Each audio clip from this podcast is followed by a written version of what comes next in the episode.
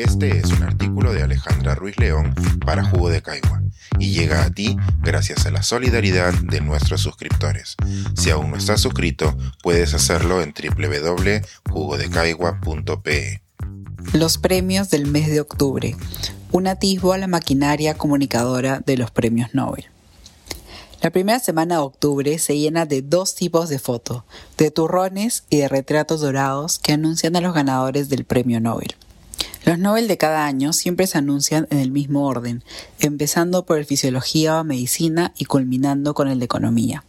Desde el 2014, estos anuncios se acompañan de las ya reconocibles ilustraciones de cada uno de los ganadores, las cuales han pasado a ser parte de la imagen de los premios.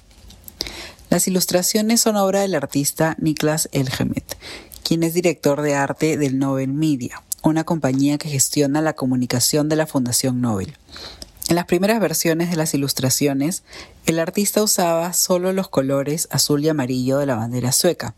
Sin embargo, desde el 2017, las ilustraciones son en blanco y negro con pan de oro.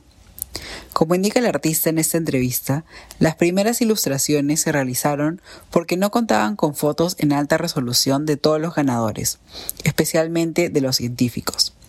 Al inicio, la Academia Sueca pensó en solo incluir ilustraciones de aquellos ganadores que no contaban con una foto. Sin embargo, luego se decantaron por ilustrar a todos los premiados. Pasaron a ser parte de la imagen de los Nobel, para ponerle un rostro a los grandes descubrimientos de nuestro tiempo. Los retratos dorados son resguardados en la ciudad de Estocolmo y evidentemente solo incluyen aquellos galardonados que reciben el Nobel desde el 2014, aunque el premio se otorga desde 1901.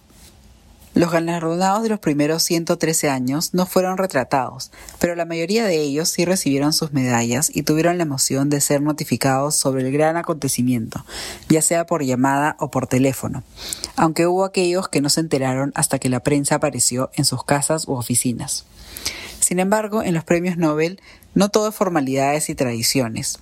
En los últimos años están dando más protagonismo a la espontaneidad de los premiados, incluyendo reacciones, historias, entrevistas y fotos que Alfred Nobel nunca imaginó ver. Hasta el momento hemos visto varios premiados en pijama o tomando desayuno cuando reciben la llamada que se hace en la mañana del uso horario de Suecia. Si bien la mayoría de los galardonados se reconoce sorprendido, seguro que siempre hay alguien que se va a dormir el primer lunes de octubre esperando ser despertado por una llamada en la madrugada con un número que empieza con 46, el código telefónico de Suecia. Además de los científicos, los comunicadores científicos también esperan con ansia la Semana de los Nobel, puesto que es una gran oportunidad para compartir información sobre la ciencia. La propia organización facilita la información en su página web para que pueda complementarse con entrevistas de expertos locales y que la noticia de los premios Nobel llegue a todas las partes del mundo.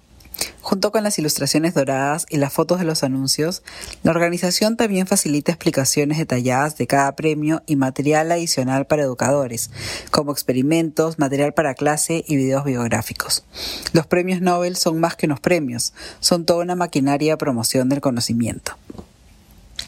A pesar de que los premios ponen a la ciencia como noticia durante varios días, siguen siendo también un espacio de crítica y reflexión necesaria.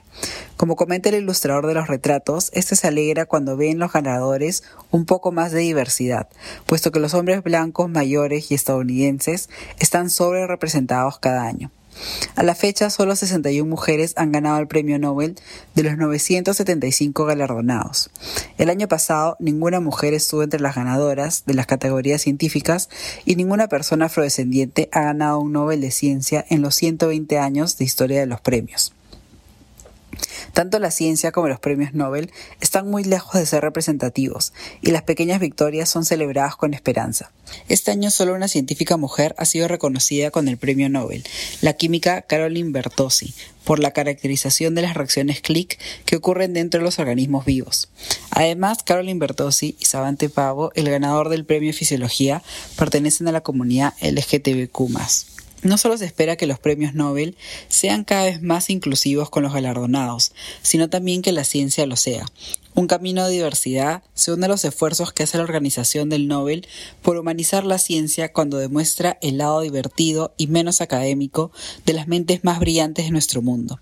Por ahora nos queda todo un año para ver quiénes se sumarán a la lista de los galardonados en el 2023. Y para los que no somos merecedores del premio, por lo menos tenemos como consuelo el turrón para lo que queda de octubre. Pensar, escribir, editar, grabar, coordinar, publicar y promover este y todos nuestros artículos en este podcast cuesta y nosotros los entregamos sin cobrar. Contribuye en www.jugodecaigua.pe barra suscríbete y de paso espía como suscriptor nuestras reuniones editoriales.